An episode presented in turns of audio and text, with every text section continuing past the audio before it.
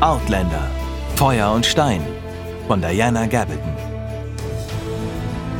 Was bisher geschah.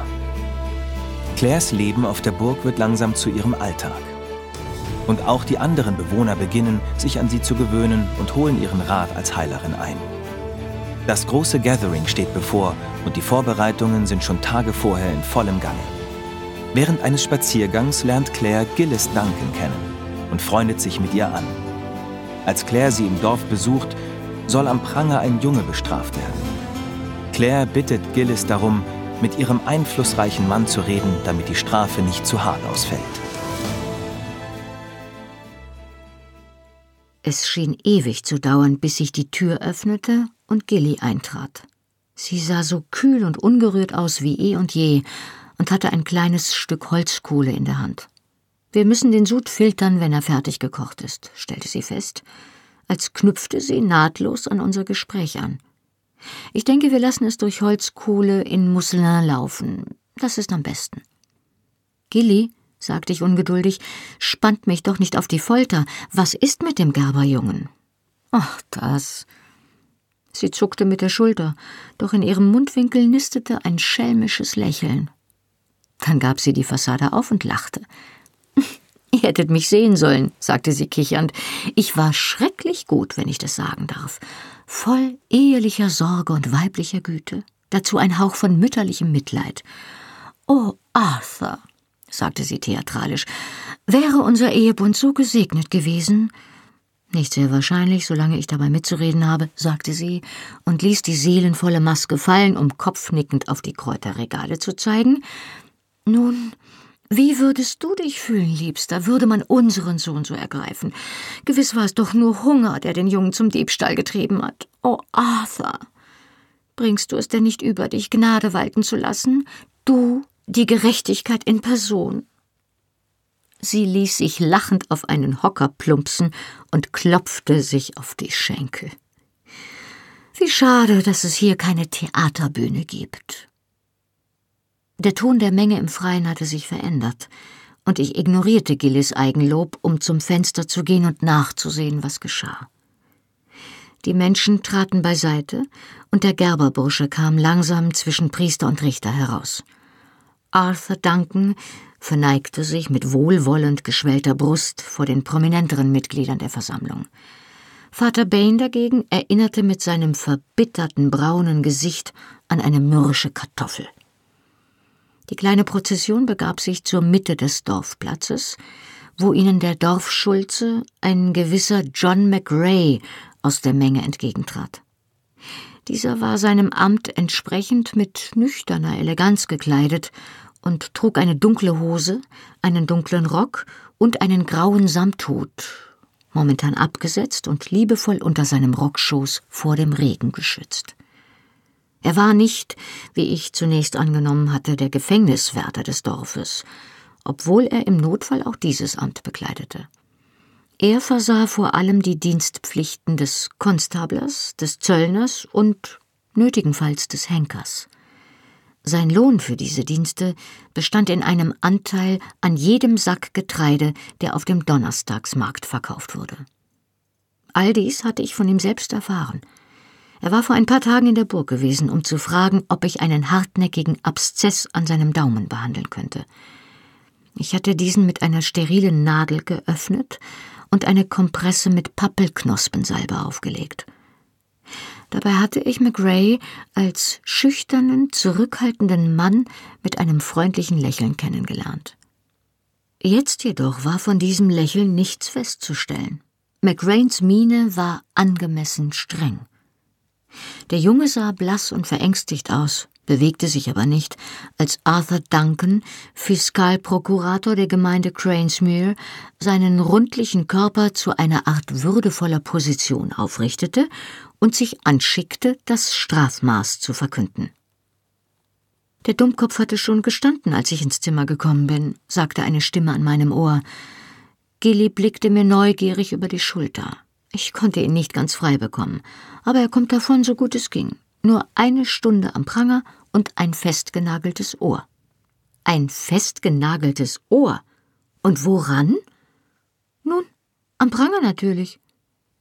Sie warf mir einen seltsamen Blick zu, wandte sich dann aber wieder dem Fenster zu, um der Ausführung dieser ach so milden Strafe zuzusehen, die ihrer huldvollen Einmischung zu verdanken war.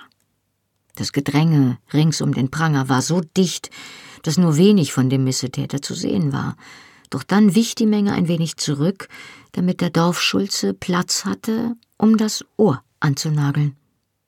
Der Junge, der kreidebleich und klein aus dem Pranger hervorlugte, hatte beide Augen festgeschlossen und schlotterte vor Angst. Er stieß einen schrillen Aufschrei aus, als der Nagel eingeschlagen wurde. Ich hörte ihn durch das Fenster und mich schauderte. Danach machten wir uns wieder an die Arbeit, genau wie die meisten der Zuschauer auf dem Platz. Doch ich musste einfach hin und wieder aufstehen und einen Blick aus dem Fenster werfen. Einige Passanten blieben stehen, um das Opfer zu verspotten und es mit Erdklumpen zu bewerfen. Und hin und wieder war ein ernsterer Bürger zu sehen, der eine kurze Pause in seinem Tagewerk einlegte, um sich der moralischen Besserung des Delinquenten zu widmen und ihn mit einigen wohlüberlegten Ratschlägen zurechtzuweisen. Wir saßen unten im Salon und tranken Tee, als ein Klopfen an der Tür das Eintreffen eines Besuchers verkündete. Es war mittlerweile so dunkel vom Regen, dass man kaum sagen konnte, wo die Sonne stand. Doch im Haus der Dankens gab es eine Uhr, ein großartiges Konstrukt aus Walnussholz mit einem Messingpendel, auf deren Ziffernblatt die Stunden von Cherubinen gezählt wurden. Dieses Instrument zeigte auf halb sieben. Die Küchenmagd öffnete die Tür zum Salon und verkündete ohne Umschweife hier hinein. Jamie McTavish duckte sich automatisch, als er das Zimmer betrat. Der Regen hatte sein Haar zu einem antiken Bronzeton verdunkelt. Er trug einen alten, abgewetzten Rock zum Schutz vor der Nässe und hatte einen zusammengefalteten Reitumhang aus schwerem grünen Samt unter dem Arm. Er nickte grüßend, als ich mich erhob und den Gilly vorstellte. Mistress Duncan, Mrs. Beecham. Er wies mit der Hand zum Fenster. Ich sehe, er hat dort einen ereignisreichen Nachmittag. Ist er immer noch da? Fragte ich und schaute hinaus. Durch das Glas der Salonfenster verzerrt war der Junge nicht mehr als ein dunkler Umriss. Er muss ja nass bis auf die Knochen sein. Das ist er auch. Jamie breitete den Umhang aus und hielt ihn für mich auf. Colum dachte, es könnte dir genauso gehen. Ich hatte im Dorf zu tun, also hat er mir den Umhang und ein Pferd für dich mitgegeben. Du sollst mit mir zurückreiten. Das war sehr zuvorkommend von ihm, sagte ich geistesabwesend, denn in Gedanken war ich immer noch bei dem Gerberjungen. Wie lange muss er denn dort bleiben? fragte ich Gilly. Der Junge am Pranger, fügte ich angesichts ihrer verständnislosen Miene ungeduldig hinzu. Ach so, sagte sie mit einem kleinen Stirnrunzeln angesichts dieses unbedeutenden Themas. Eine Stunde, das sagte ich doch. McRae sollte ihn inzwischen aus dem Pranger befreit haben. Das hat er getan, bestätigte Jamie. Ich habe ihn gesehen, als ich über den Platz geritten bin. Der Junge hat sich nur noch nicht dazu aufgerafft, sich loszureißen. Mir klappte der Mund auf. Du meinst, der Nagel wird nicht aus dem Ohr gezogen? Er muss sich selbst losreißen? Oh, ei, sagte Jamie ebenso fröhlich wie beiläufig. Noch ist er zwar ein bisschen nervös, aber ich denke, es dauert nicht mehr lange, bis er sich einen Ruck gibt. Es ist nass draußen und es wird Abend. Wir müssen ebenfalls aufbrechen, sonst bekommen wir nur noch Reste zum Abendessen.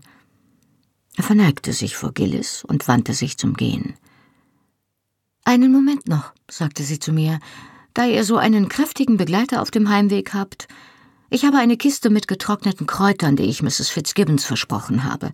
Vielleicht wäre Mr. McTavish ja so freundlich? Da sich Jamie einverstanden erklärte, reichte sie einem Bediensteten den riesigen schmiedeeisernen Schlüssel zu ihrem Arbeitszimmer und ließ ihn die Kiste holen. Während der Mann unterwegs war, beschäftigte sie sich einen Moment an einem kleinen Schreibtisch in der Ecke. Als die Kiste eine ziemlich große Holztruhe mit funkelnden Messingbeschlägen kam, war sie mit ihrer Note fertig. Sie löschte sie rasch, faltete sie zusammen, versiegelte sie mit einem Klecks Kerzenwachs und drückte sie mir in die Hand. sagte sie, das ist die Rechnung. Würdet ihr sie Dougal für mich geben? Er ist für solche Zahlungen zuständig. Gebt sie ihm unbedingt selbst, sonst sehe ich wochenlang kein Geld. Ja, natürlich. Sie umarmte mich herzlich, ermahnte uns, uns nicht zu verkühlen und brachte uns zur Tür. Ich blieb im Schutz der Regentraufe des Hauses stehen, während Jamie die Kiste an seinem Sattel befestigte. Es regnete jetzt heftiger, und aus der Regenrinne ergoss sich ein Vorhang aus Wasserfäden. Ich betrachtete seinen breiten Rücken und seine muskulösen Unterarme, während er die schwere Truhe ohne sichtbare Anstrengung auf den Pferderücken hiefte und sie anschnallte. Dann warf ich einen Blick auf das Podest, wo der Gerberjunge immer noch feststeckte, obwohl ihn die Menge, die sich erneut dort gesammelt hatte, mit Rufen anfeuerte. Dies war natürlich kein hübsches junges Mädchen mit schimmerndem Haar, doch Jamies Handlungsweise in Columns Gerichtssaal ließ mich glauben, dass er vielleicht auch ein Herz für das Leiden des Jungen haben würde. Ähm, Mr. McTavish, begann ich zögernd. Ich bekam keine Antwort. Das gutmütige Gesicht veränderte sich nicht, der breite Mund blieb entspannt und die blauen Augen waren ganz auf den Riemen konzentriert, den er gerade festzurrte. Äh, Jamie? versuchte ich es noch einmal etwas lauter und erhob sofort den Kopf. Er hieß also tatsächlich nicht McTavish, wie er wohl heißen mochte. Ei, sagte er, du bist doch, äh, nicht gerade klein, oder? sagte ich. Seine Lippen verzogen sich zu einem angedeuteten Lächeln, und er nickte, während er sich vermutlich fragte, was sich wohl im Schilde führte. Für das meiste bin ich groß genug, antwortete er. Ich fühlte mich ermutigt und trat beiläufig näher, damit mich niemand hörte. Und du hast einigermaßen kräftige Finger? fragte ich. Er spreizte die Finger einer Hand und das Lächeln wurde breiter. Ei, so ist es. Warum? Soll ich dir ein paar Nüsse knacken? Er sah mich mit einem schelmischen Augenglitzern an. Eher eine Kastanie aus dem Feuer holen, denke ich. Ich hob den Kopf und erwiderte seinen fragenden blauen Blick. Könntest du das tun? Einen Moment stand er da und blickte lächelnd auf mich hinunter, dann zuckte er mit den Achseln. Ei, wenn der Kopf des Nagels lang genug ist, um ihn zu fassen. Aber kannst du die Leute ablenken? Man würde eine Einmischung bestimmt nicht gerne sehen, und ich bin hier fremd. Ich hatte nicht damit gerechnet, dass ihn meine Bitte in Gefahr bringen könnte, und ich zögerte, doch er schien trotzdem bereit, es zu versuchen. Nun ja, wenn wir beide hinübergehen würden, um es uns näher anzusehen, und ich bei dem Anblick in Ohnmacht fallen würde, meinst du, wo du doch kein Blut gewohnt bist? Er zog ironisch die Augenbraue hoch und grinste. Ei, das geht.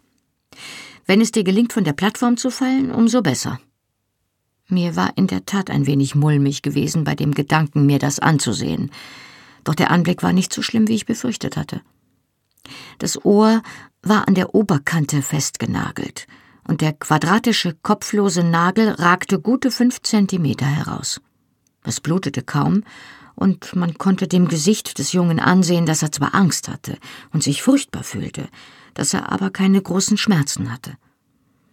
Allmählich kam mir der Gedanke, dass Gilly vielleicht recht gehabt hatte, wenn sie dies angesichts der üblichen schottischen Jurisprudenz für eine ziemlich milde Strafe hielt was allerdings nichts daran änderte, dass ich es barbarisch fand.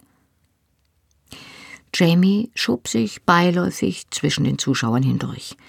Er betrachtete den Jungen mit einem tadelnden Kopfschütteln. Also wirklich, Junge, sagte er und schnalzte mit der Zunge, du sitzt ja schön in der Klemme, wie? Unter dem Vorwand, sich das Ohr genauer anzusehen, legte er seine große, kräftige Hand auf die hölzerne Kante des Prangers. Ach, Kleiner, sagte er dann gutmütig, das ist doch keine große Sache. Einmal mit dem Kopf geruckt und schon ist es vorbei. Warte, soll ich dir helfen? Er streckte die Hand aus, als wollte er den Jungen beim Schopf packen und seinen Kopf mit einem Ruck befreien. Der Junge stieß einen Angstschrei aus. Das war mein Stichwort. Ich bewegte mich rückwärts und gab mir Mühe, meiner Hinterfrau dabei fest auf die Zehen zu treten. Sie jaulte schmerzvoll auf, als mein Stiefelabsatz ihr den Mittelfuß quetschte. Verzeihung, keuchte ich. Mir ist so schwindelig. Bitte. Ich wandte mich vom Pranger ab und stolperte zwei oder drei Schritte kunstvoll umher, wobei ich mich hilfesuchend an die Ärmel der Umstehenden klammerte. Von der Kante der Plattform war ich keinen halben Meter mehr entfernt. Also hielt ich mich an einer schmächtigen jungen Frau fest, die ich mir zu diesem Zweck ausgeguckt hatte, stürzte kopfüber von der Kante und riss sie mit mir in die Tiefe. Wir rollten als Knäuel kreischende Röcke über den feuchten Untergrund, bis ich schließlich ihre Bluse losließ und alle Viere von mir streckte, während mir der Regen auf das Gesicht prasselte. Ich war tatsächlich ein wenig mitgenommen von dem Aufprall. Die junge Frau war auf mich gestürzt und rang nach Luft, während ich dem Gebrabbel der besorgten Stimmen lauschte, die sich rings um mich sammelten. Spekulationen, Vorschläge und schockierte Ausrufe regneten auf mich herab, dichter noch als die Wassertropfen vom Himmel, doch es war ein Paar vertrauter Arme, das mich zum Sitzen aufrichtete, und es war ein Paar ernstlich besorgter blauer Augen, das ich erblickte, als ich selbst die Augen öffnete. Ein schwaches Zucken seiner Augenlider verriet mir, dass wir es geschafft hatten, und tatsächlich sah ich den Gerberjungen, der sich ein Tüchlein ans Ohr hielt, mit Höchstgeschwindigkeit zu seinem Quartier davonrennen, unbemerkt von der Menge, die sich umgedreht hatte, um sich der neuen Sensation zuzuwenden.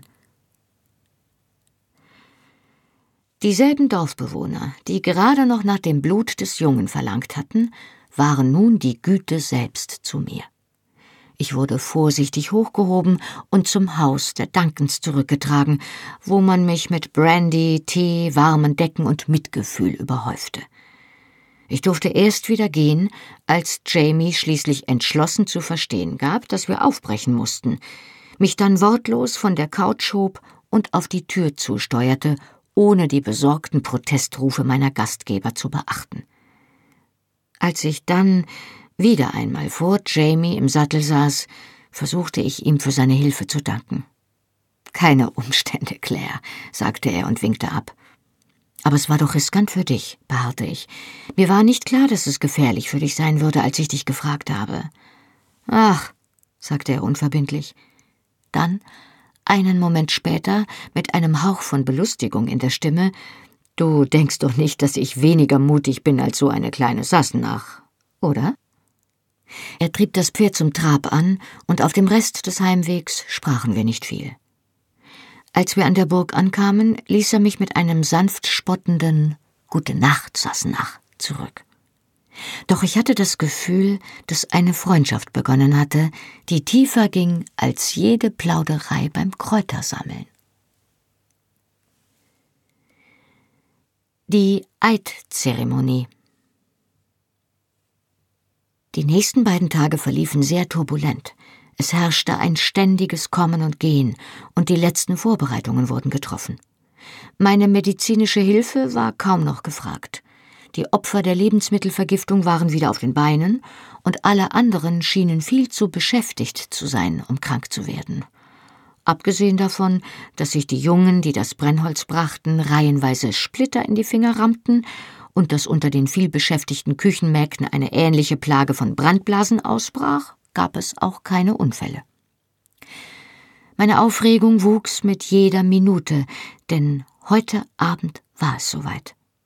Mrs. Fitz hatte mir erzählt, dass sich alle kampffähigen Männer des Mackenzie-Clans heute Abend im großen Saal sammeln würden, um Colum ihren Treueeid zu schwören. Solange sich eine derart bedeutende Zeremonie in der Burg abspielte, würden die Stallungen unbeobachtet sein. Während ich in der Küche oder in den Gärten geholfen hatte, hatte ich genügend Proviant für mehrere Tage beiseite schaffen können. So dachte ich zumindest. Ich hatte zwar keine Feldflasche, hatte mir aber aus einem der schwereren Glasgefäße im Sprechzimmer etwas Ähnliches konstruiert. Colum verdankte ich stabile Schuhe und einen warmen Umhang und bei meinem Nachmittagsbesuch im Stall hatte ich mir ein gutes Pferd ausgesucht. Zwar hatte ich kein Geld, doch meine Patienten hatten mir eine Handvoll Kleinkram geschenkt, Haarbänder und kleine Schnitzereien oder Schmuckstücke. Falls es nötig wurde, konnte ich diese also vielleicht eintauschen, wenn ich etwas brauchte. Ich hatte ein schlechtes Gewissen bei dem Gedanken, Colums Gastfreundschaft und die Freundschaft der Burgbewohner zu missbrauchen, indem ich ohne ein Wort des Abschieds ging. Doch was hätte ich schon sagen können? Ich hatte zwar eine Weile darüber nachgedacht, aber am Ende hatte ich beschlossen, einfach zu gehen. Ich hatte ja nicht einmal Papier zum Schreiben und wollte es nicht riskieren, in Columns Wohnräumen danach zu suchen. Als es dämmerte, näherte ich mich vorsichtig dem Stall. Ich lauschte zwar mit gespitzten Ohren nach Anzeichen menschlicher Gegenwart, doch anscheinend waren alle oben in der Burg und bereiteten sich auf die Zeremonie vor. Die Stalltür klemmte, gab aber auf leichten Druck nach, und ihre Lederscharniere ließen sie lautlos nach innen schwingen. Die Luft im Stall war warm und von den leisen Geräuschen ruhender Pferde erfüllt. Außerdem war es hier pechschwarz. Die wenigen Fenster, die zur Belüftung dienten, waren enge Schlitze, zu klein, um den schwachen Sternenschein einzulassen. Mit ausgestreckten Händen schlurfte ich langsam über das Stroh in den Hauptteil des Stalls. Ich tastete mich behutsam vor, auf der Suche nach einer Boxenwand, an der ich mich entlang bewegen konnte. Meine Hände fanden nichts, doch meine Schienbeine stießen gegen ein festes Hindernis auf dem Boden, und ich fiel der Länge nach hin und stieß einen Schreckensruf aus, der im Gebälk des alten Steingemäuers widerhallte. Das Hindernis wälzte sich mit einem erschrockenen Fluch herum und packte mich fest bei den Armen. Ich fand mich an den kräftigen Körper eines Mannes gepresst wieder, dessen Atem mich im Ohr kitzelte. Wer seid ihr? keuchte ich und warf mich zurück. Und was macht ihr hier? Als er meine Stimme hörte, ließ der unsichtbare Angreifer los.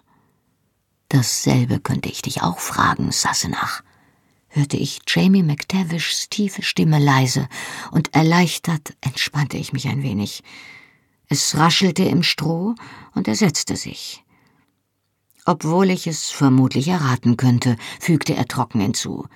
Was meinst du, wie weit du kommen würdest, Kleine? In einer dunklen Nacht auf einem fremden Pferd, wenn dir morgen früh der halbe Clan auf den Fersen ist. Ich fühlte mich ziemlich kleinlaut, wollte mir aber keine Blöße geben. Mir wäre niemand auf den Fersen. Sie sind alle oben in der Burg, und wenn auch nur jeder fünfte von ihnen morgen so nüchtern ist, dass er stehen kann, von Reiten ganz zu schweigen, würde mich das sehr überraschen. Lachend stand er auf und reichte mir die Hand, um mir aufzuhelfen. Er strich mir das Stroh von der Rückseite meines Rockes, wobei er mit etwas mehr Nachdruck vorging, als ich unbedingt notwendig fand. Nun, das hast du dir ja wirklich gut überlegt, Sassenach, sagte er und klang dabei ein wenig überrascht, dass ich dazu imstande war. Zumindest wäre es so, fügte er hinzu, wenn Colum nicht Wachtposten rings um die Burg aufgestellt und im Wald verteilt hätte. Er würde die Burg wohl kaum ungeschützt lassen, wenn sich die kampffähigen Männer des ganzen Clans darin befinden. Stein brennt zwar nicht so gut wie Holz, aber trotzdem.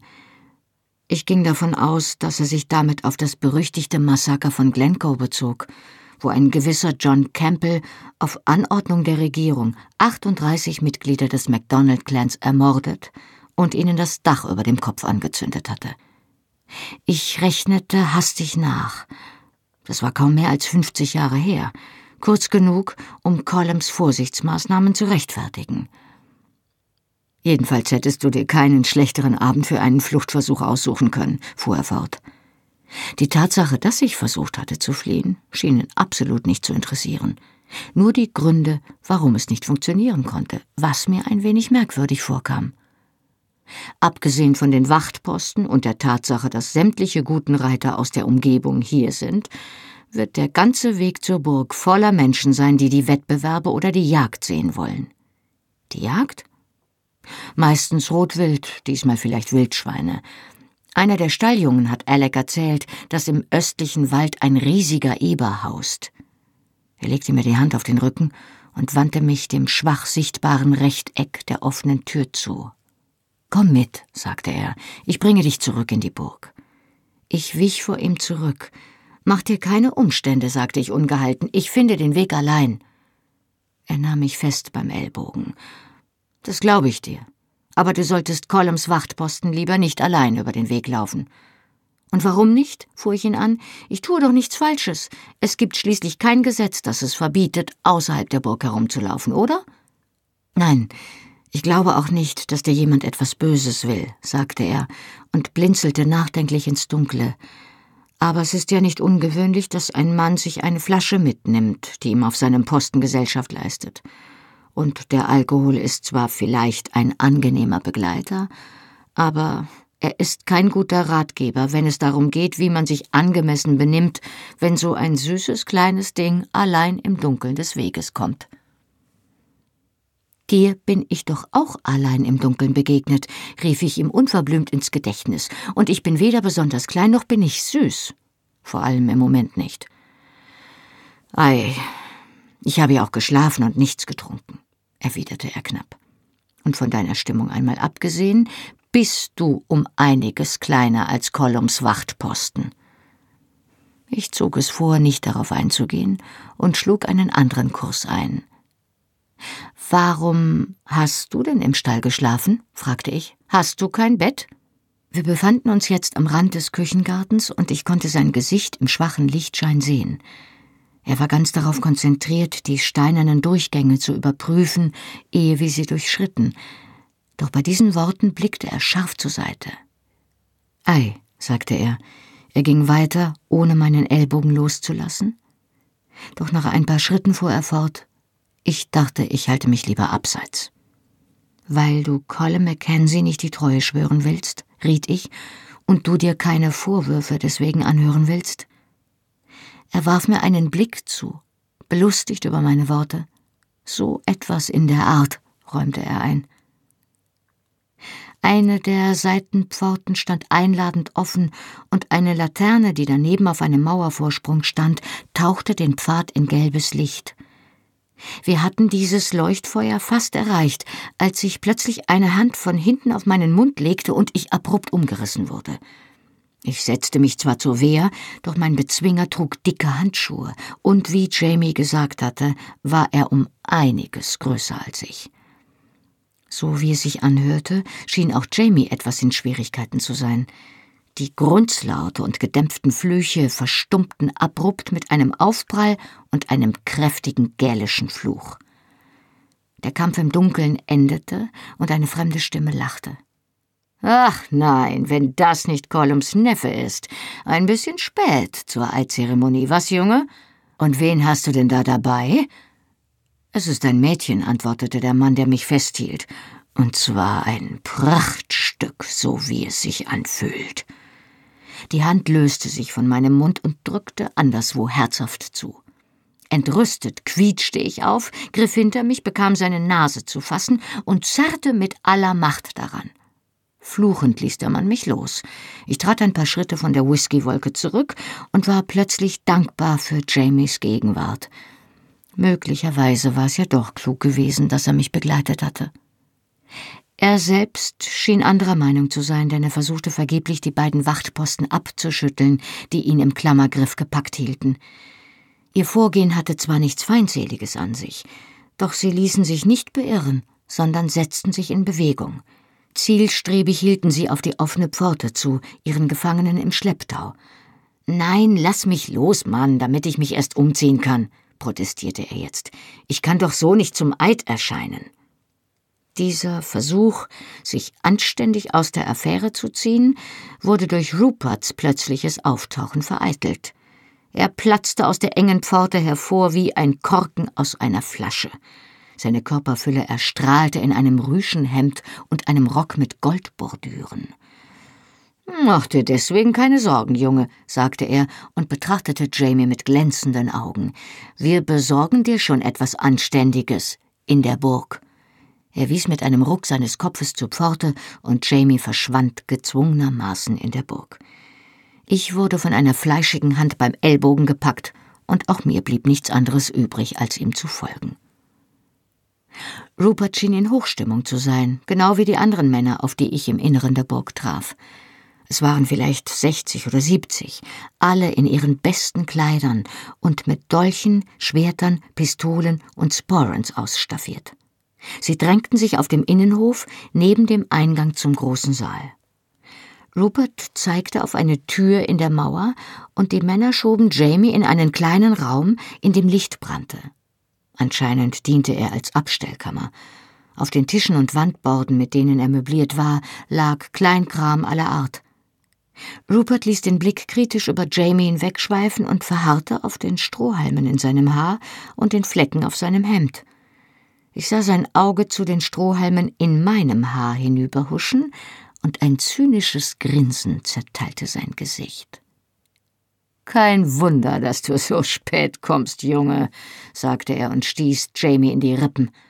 Kannst dir nicht verübeln. Willy, rief er einem der Männer im Freien zu, wir brauchen hier etwas zum Anziehen, was für den Neffen des Burkan angemessen ist. Kümmere dich darum, Mann, und zwar schnell. Jamie sah sich mit zusammengepressten Lippen um und betrachtete die Männer, die ihn umringten. Sechs Männer des Clans, erfüllt von überschwänglicher Vorfreude auf die Eidzeremonie und vom Stolz der Mackenzies.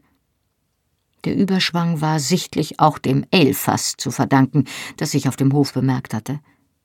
Jamies Blick fiel auf mich und seine Miene blieb grimmig. Ich hatte das angerichtet, schien sein Gesicht auszudrücken. Er konnte natürlich verkünden, dass er nicht vorhatte, Colum die Treue zu schwören und zu seinem warmen Bett im Stall zurückkehren. Aber nur, wenn er es einkalkulierte, dass man ihn zusammenschlug oder ihm die Kehle durchschnitt. Schließlich sah er mich mit hochgezogener Augenbraue an, zuckte mit den Schultern und begab sich in Willys Hände. Dieser eilte jetzt mit einem schneeweißen Leinenberg auf dem Arm und einer Haarbürste in der Hand herbei. Ganz oben auf dem Berg lag eine flache Kappe aus blauem Samt, an der ein Metallemblem mit etwas Stechpalmengrün steckte. Ich ergriff die Kappe, um sie näher zu betrachten, während sich Jamie in das saubere Hemd kämpfte und sich mit unterdrückter Heftigkeit das Haar bürstete. Die Anstecknadel war rund und erstaunlich fein gearbeitet. Das Emblem bestand aus fünf Vulkanen, die äußerst realistische Flammen spuckten und von einem Motto umringt waren. Luceo non juro. Ich brenne nicht, ich leuchte, übersetzte ich laut. Ei, Kleine, das Motto der Mackenzies, sagte Willy und nickte mir beifällig zu. Er entwand mir die Kappe und drückte sie Jamie in die Hände, ehe er auf der Suche nach weiteren Kleidungsstücken verschwand.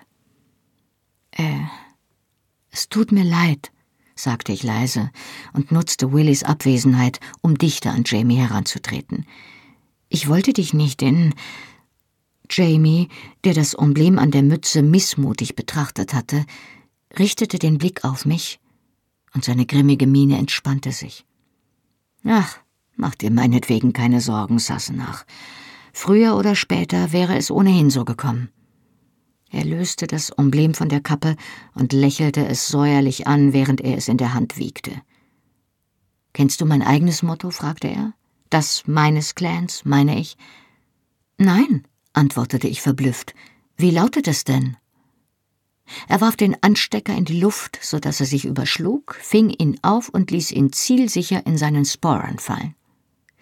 Trostlos blickte er zur offenen Tür hinüber, wo sich die Mackenzie-Männer umeinander drängten. Je suis prêt, antwortete er in überraschend gutem Französisch. Er wandte den Kopf und sah, wie Rupert mit einem anderen kräftigen Mackenzie geradewegs auf ihn zuhielt. Ihre Gesichter waren rot vor Erregung und vom Alkohol. Rupert hatte ein großes Stück Mackenzie-Tartanstoff auf dem Arm. Der andere Mann griff zielstrebig nach Jamies Gürtelschnalle. Geh lieber Sassenach, riet Jamie mir knapp, das ist kein Ort für eine Frau. Ich verstehe, erwiderte ich trocken und erntete ein ironisches Lächeln. Dann hüllte man seine Hüften in den neuen Kilt und zog den alten gekonnt darunter hinweg, ohne dass sein Anstand Schaden nahm. Rupert und sein Freund nahmen ihn fest bei den Armen und schoben ihn auf den Durchgang zu. Ich wandte mich ohne Zögern ab und suchte mir den Weg zu der Treppe, die auf die Galerie über dem großen Saal führte. Sorgfältig wich ich den Blicken der Männer aus, an denen ich vorüberkam. Sobald ich um die Ecke gebogen war, blieb ich stehen und presste mich gegen die Wand, um unbemerkt zu bleiben. Ich wartete einen Moment, bis der Korridor leer war, dann huschte ich durch die Tür zur Galerie und zog sie hastig hinter mir zu, ehe jemand sehen konnte, wohin ich gegangen war. Die Treppe wurde von oben schwach erhellt, und ich traf die abgenutzten Steinstufen ohne Mühe. Während ich den Geräuschen und dem Licht entgegenstieg, dachte ich an diesen kurzen letzten Wortwechsel zurück. Je suis prête. Ich bin bereit. Hoffentlich war er das. Die Galerie wurde von Kiefernfackeln beleuchtet, deren gleißende Flammen sich kerzengerade aus den Haltern erhoben, in Schwarz, umrissen vom Ruß, den ihre Vorgänger an den Wänden hinterlassen hatten. Mehrere Gesichter wandten sich blinzelnd zu mir um, als ich zwischen den Vorhängen an der Rückseite der Galerie hervorkam. Anscheinend waren sämtliche Frauen aus der Burg hier oben. Ich sah Lear, Magdalen und einige andere Frauen, die ich aus der Küche kannte, und natürlich Mrs. Fitzgibbons kräftige Gestalt auf einem Ehrenplatz dicht an der Balustrade. Sie winkte mich freundlich zu sich, und die Frauen drängten sich aneinander, um mich vorbeizulassen. Als ich vorn ankam, konnte ich den ganzen Saal unter mir sehen. Die Wände waren mit Immergrün dekoriert, dessen Duft bis zur Galerie hinaufstieg, vermischt mit dem Rauch der Feuer und dem strengen Geruch der Männer. Sie kamen und gingen zu Dutzenden, standen in kleinen Gruppen im Saal verstreut und unterhielten sich, und alle waren irgendwie mit dem Clan-Tartan bekleidet, und wenn es nur ein Plaid oder eine Tartankappe über einem einfachen Arbeitshemd und einer zerschlissenen Kniehose war. Die Muster unterschieden sich zwar, doch die Farben waren zum Großteil dieselben, dunkle Grüntöne und Blau. Die meisten trugen, wie jetzt auch Jamie, das komplette Kostüm. Kilt, Plaid, Kappe, an der in den meisten Fällen das Clan-Emblem steckte. Ich entdeckte ihn in der Nähe der Wand, immer noch mit grimmiger Miene. Rupert war im Gedränge verschwunden, doch Jamie wurde jetzt von zwei anderen kräftigen Mackenzies flankiert, die ihn offensichtlich bewachten. Nach und nach nahm das Durcheinander im Saal organisierte Formen an, und die Burgbewohner führten die Neuankömmlinge an ihre Plätze am unteren Ende des Saals. Es war nicht zu übersehen, dass dieser Abend etwas Besonderes war. Dem Jungen, der in der Halle Dudelsack gespielt hatte, standen jetzt zwei weitere Dudelsackspieler zur Seite. Einer davon ein Mann, der durch seine Körperhaltung und seine Elfenbeinmundstücke als Meister seines Fachs ausgewiesen wurde. Dieser Mann nickte jetzt den beiden anderen zu, und bald war der Saal vom durchdringenden Klang der Dudelsäcke erfüllt. Die Instrumente waren zwar deutlich kleiner als die, die man in der Schlacht einsetzte, doch auch sie verfehlten ihre lautstarke Wirkung nicht. Die Melodiepfeifen spielten einen trillernden Kontrast zum Bordun, der dem Zuhörer das Blut in den Adern kribbeln ließ. Die Frauen rings um mich herum konnten nicht stillhalten, und ich musste an eine Zeile aus Maggie Lauder denken. Oh, they call me Rap the Renter, and the lasses all go duffed when I blow up my chanter.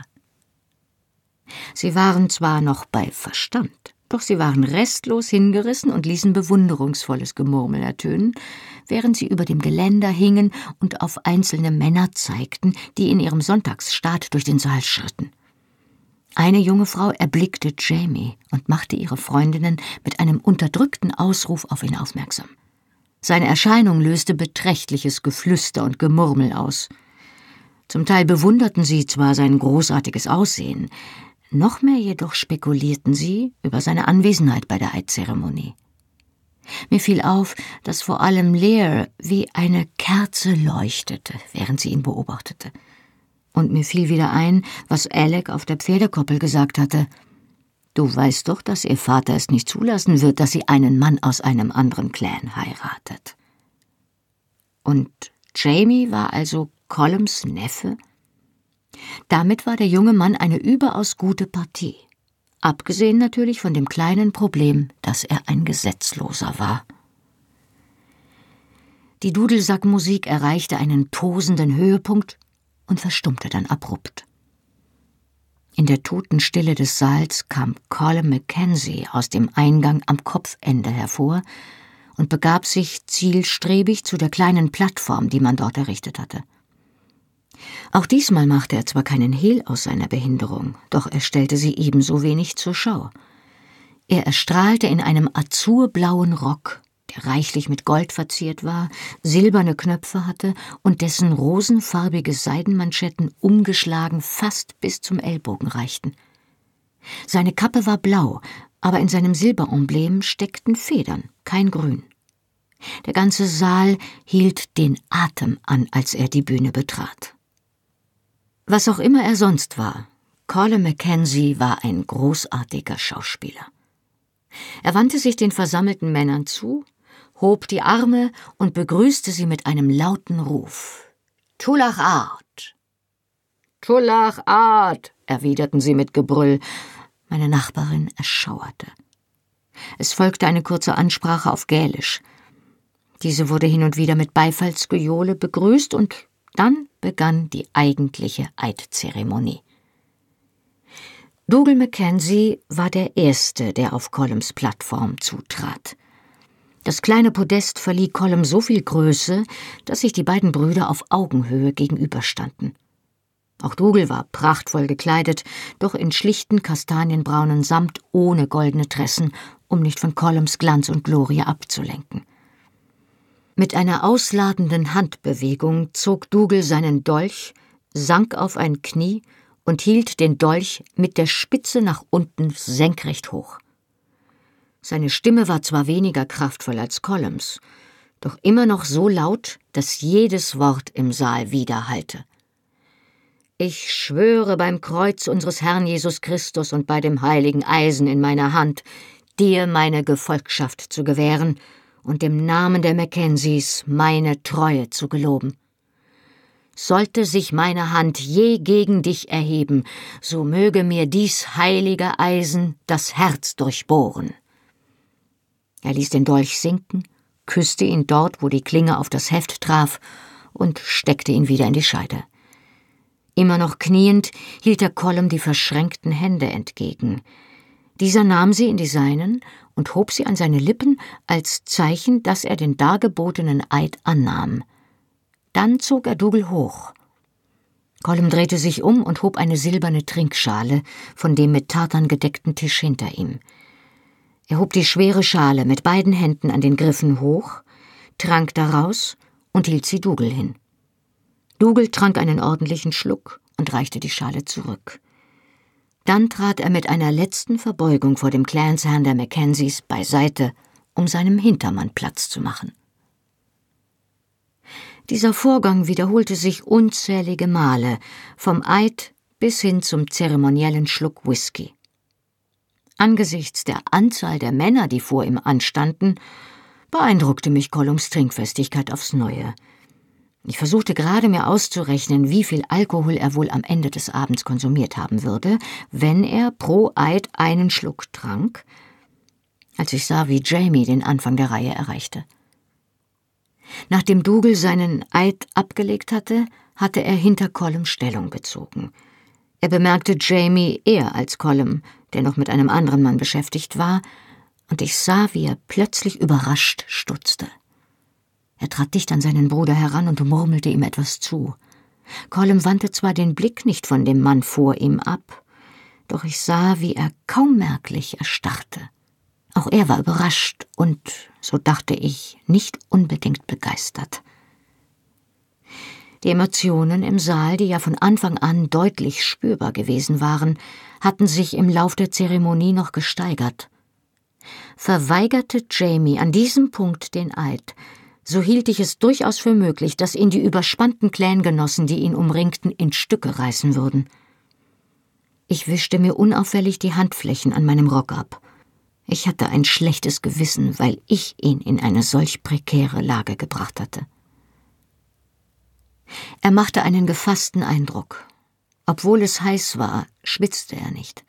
Geduldig wartete er in der Reihe und ließ sich in keiner Weise anmerken, dass ihm klar war, dass er von hundert bis an die Zähne bewaffneten Männern umringt war, die jede Beleidigung gegenüber dem Mackenzie und dem Clan auf der Stelle persönlich nehmen würden. Je suis prête. In der Tat.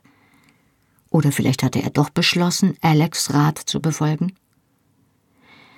Als er schließlich an der Reihe war, bohrten sich meine Fingernägel in meine Handflächen. Er ließ sich mit einer eleganten Bewegung auf das Knie sinken und verneigte sich tief vor Colm. Doch statt sein Messer zum Eid zu ziehen, erhob er sich, und sah Colum ins Gesicht. Zu voller Größe aufgerichtet, überragte er die meisten Männer im Saal, und er war einige Zentimeter größer als Colum auf seinem Podest. Ich warf einen Blick auf Leah. Sie war blass geworden, als er sich erhob, und ich sah, dass auch sie die Hände zu Fäusten geballt hatte. Alle Augen im Saal ruhten auf ihm.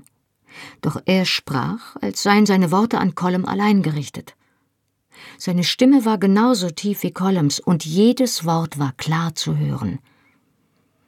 Colum Mackenzie, ich trete als Verwandter und Verbündeter vor dich. Ich schwöre dir keinen Eid, denn dieser ist dem Namen verpflichtet, den ich trage. Ein leises, unheilvolles Grollen stieg aus der Menge auf, doch er beachtete es nicht und fuhr fort. Doch ich gebe dir aus freien Stücken, was ich habe.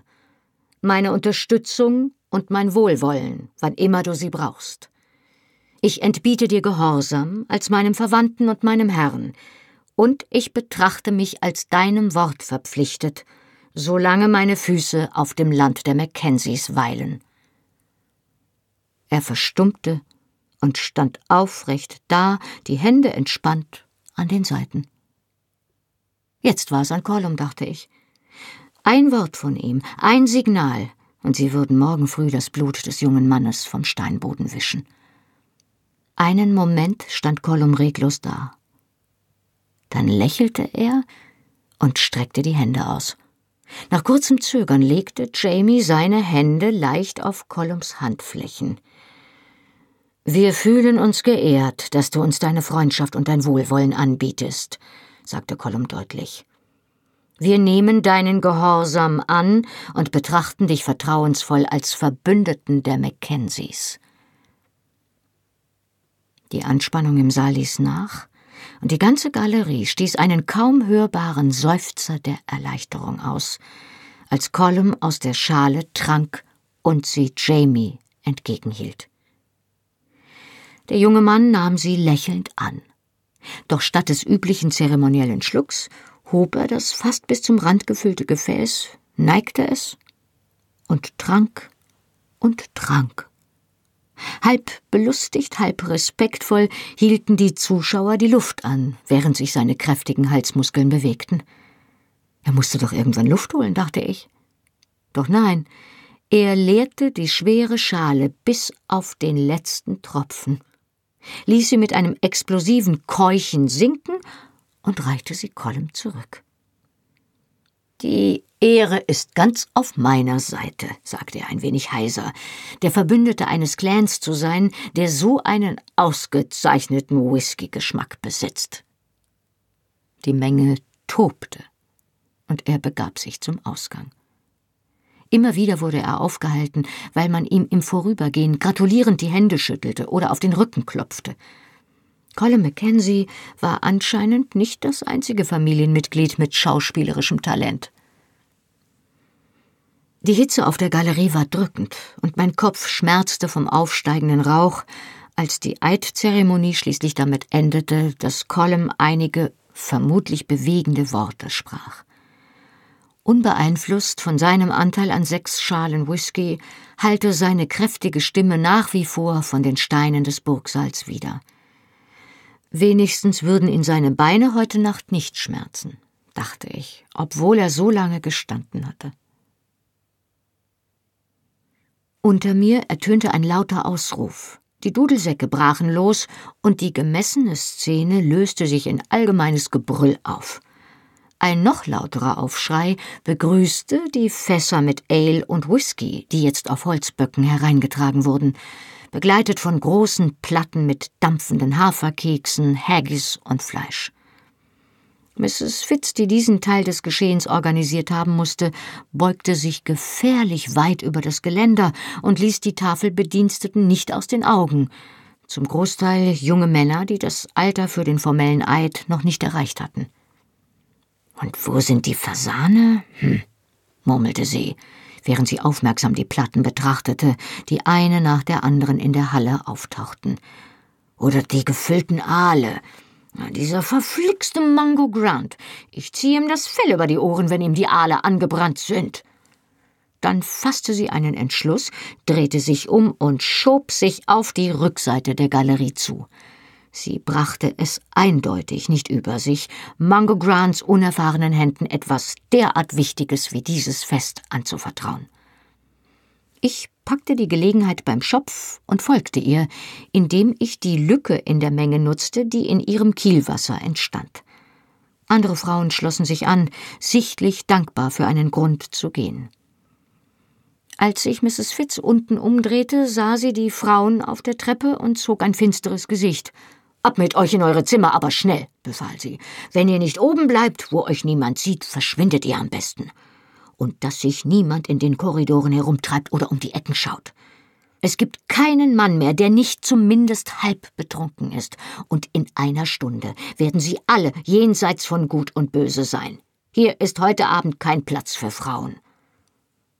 Sie schob die Tür einen Spalt breit auf und blinzelte vorsichtig in den Flur, da die Luft anscheinend rein war, schob sie die Frauen eine nach der anderen durch die Tür und entließ sie eilig zu ihren Schlafquartieren in den oberen Etagen.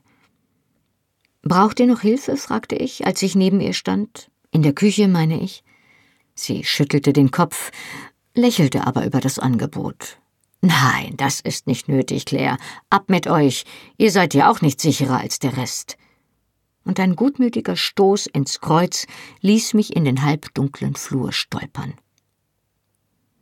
Nach meinem Erlebnis mit den Wachtposten vor der Burg drängte es mich, ihren Rat zu befolgen. Die Männer im Saal gröhlten, tanzten und tranken jetzt hemmungslos. Kein Ort für eine Frau, das fand ich auch. Den Rückweg zu meinem Zimmer zu finden, war allerdings eine andere Sache. Ich kannte mich in diesem Teil der Burg kaum aus. Ich wusste zwar, dass die nächste Etage über einen offenen Durchgang mit dem Korridor verbunden war, der zu meinem Zimmer führte, aber ich konnte nichts finden, was wie eine Treppe aussah. Ich bog um eine Ecke und prallte geradewegs mit einer Gruppe von Männern zusammen. Es waren Männer, die ich nicht kannte, Männer vom Land, denen die zivilisierten Sitten einer Burg nicht vertraut waren. Das schloss ich zumindest aus der Tatsache, dass einer von ihnen, der anscheinend unterwegs zu den Latrinen war, seine Suche aufgab und sich just in diesem Moment entschied, sich in einer Ecke des Flurs zu erleichtern. Ich machte auf dem Absatz kehrt, um mich auf demselben Weg zu entfernen, den ich gekommen war, selbst wenn es dort keine Treppe gab. Doch mehrere Hände streckten sich aus, um mich aufzuhalten, und plötzlich stand ich mit dem Rücken zur Korridorwand, umringt von bärtigen Highländern mit Whisky im Blut und Vergewaltigung im Sinn. Da er nichts von Vorgeplänkel hielt, packte mich der Mann, der vor mir stand, an der Taille und schob mir die Hand ins Mieder. Er beugte sich dicht über mich und rieb mir seine bärtige Wange über das Ohr. Wie wäre es denn mit einem schönen Kuss, hä? Für die tapferen Mackenzies? Tularat! Eringo Brack, sagte ich unwirsch und schob ihn mit aller Kraft von mir. Da er vor lauter Alkohol schwankte, stolperte er rückwärts gegen einen seiner Kumpane. Ich duckte mich zur Seite und flüchtete. Im Laufen schleuderte ich mir die hinderlichen Schuhe von den Füßen. Vor mir tauchte noch eine Gestalt auf, und ich zögerte. Doch es schien sich nur um einen einzelnen Mann zu handeln, und hinter mir waren mindestens zehn, die trotz ihres Alkoholpegels schnell aufholten. Ich schoss vorwärts und hoffte, an ihm vorbeirennen zu können. Doch er trat mir abrupt in den Weg, und ich wurde so plötzlich gebremst, dass ich mich mit den Händen auf seiner Brust abstützen musste, um nicht mit ihm zusammenzuprallen. Es war Dougal Mackenzie. Was zum Teufel? Begann er.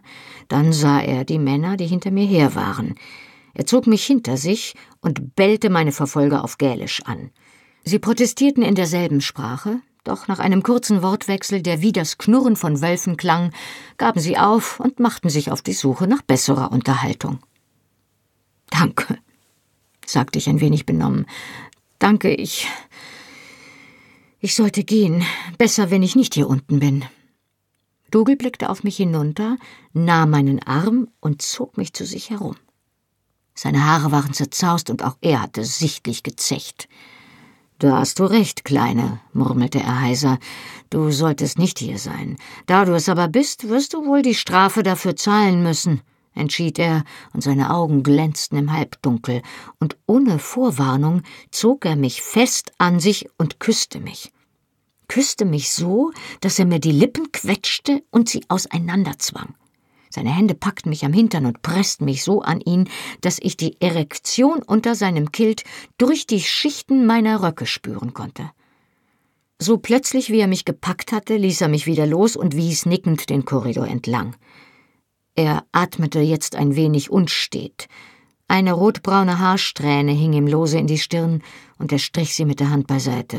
Geh jetzt, Kleine, empfahl er, ehe du einen größeren Preis bezahlst.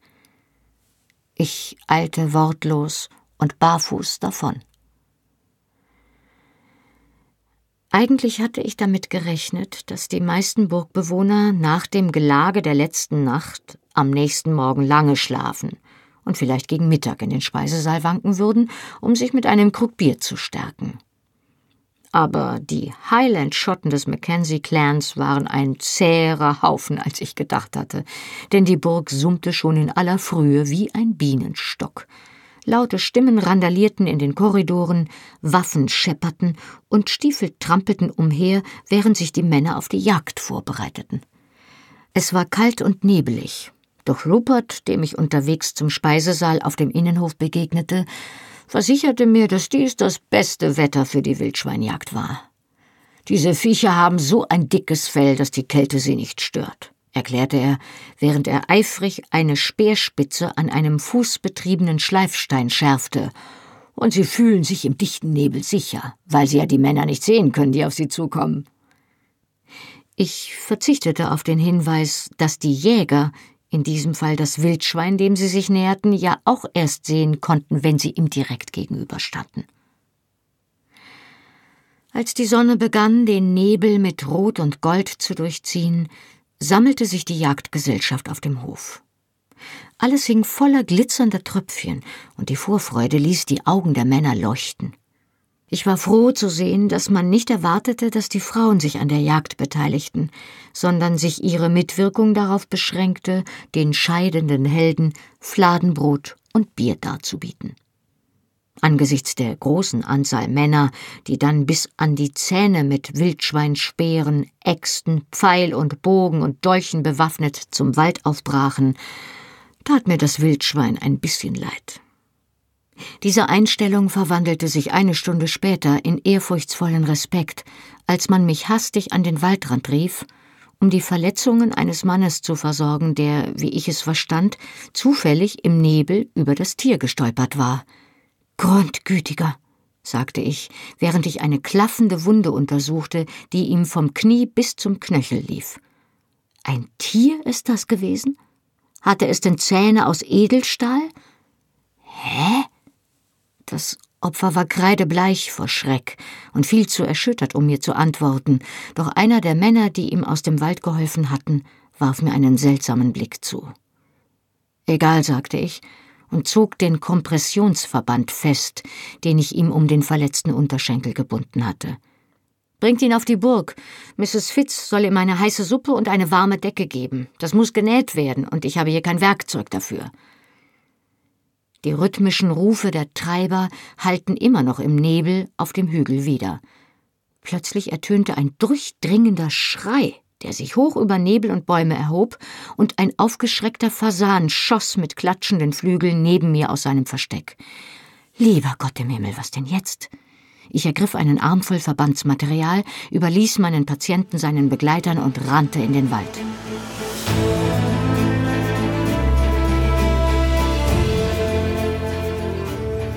Hallo, ich bin Johannes Raspe, die deutsche Stimme von Jamie aus der Fernsehserie Outlander. Und das war Outlander Feuer und Stein, gelesen von Birgitta Asheuer. Weiter geht es hier in einer Woche. Wenn ihr schon jetzt mehr erfahren wollt, findet ihr die ungekürzten Hörbücher der Bände 1 bis 6 auf allen gängigen Download- und Streaming-Portalen. Band 7 findet ihr jetzt exklusiv bei Audible im Download und ab August 2019 auf allen gängigen Download- und Streaming-Portalen.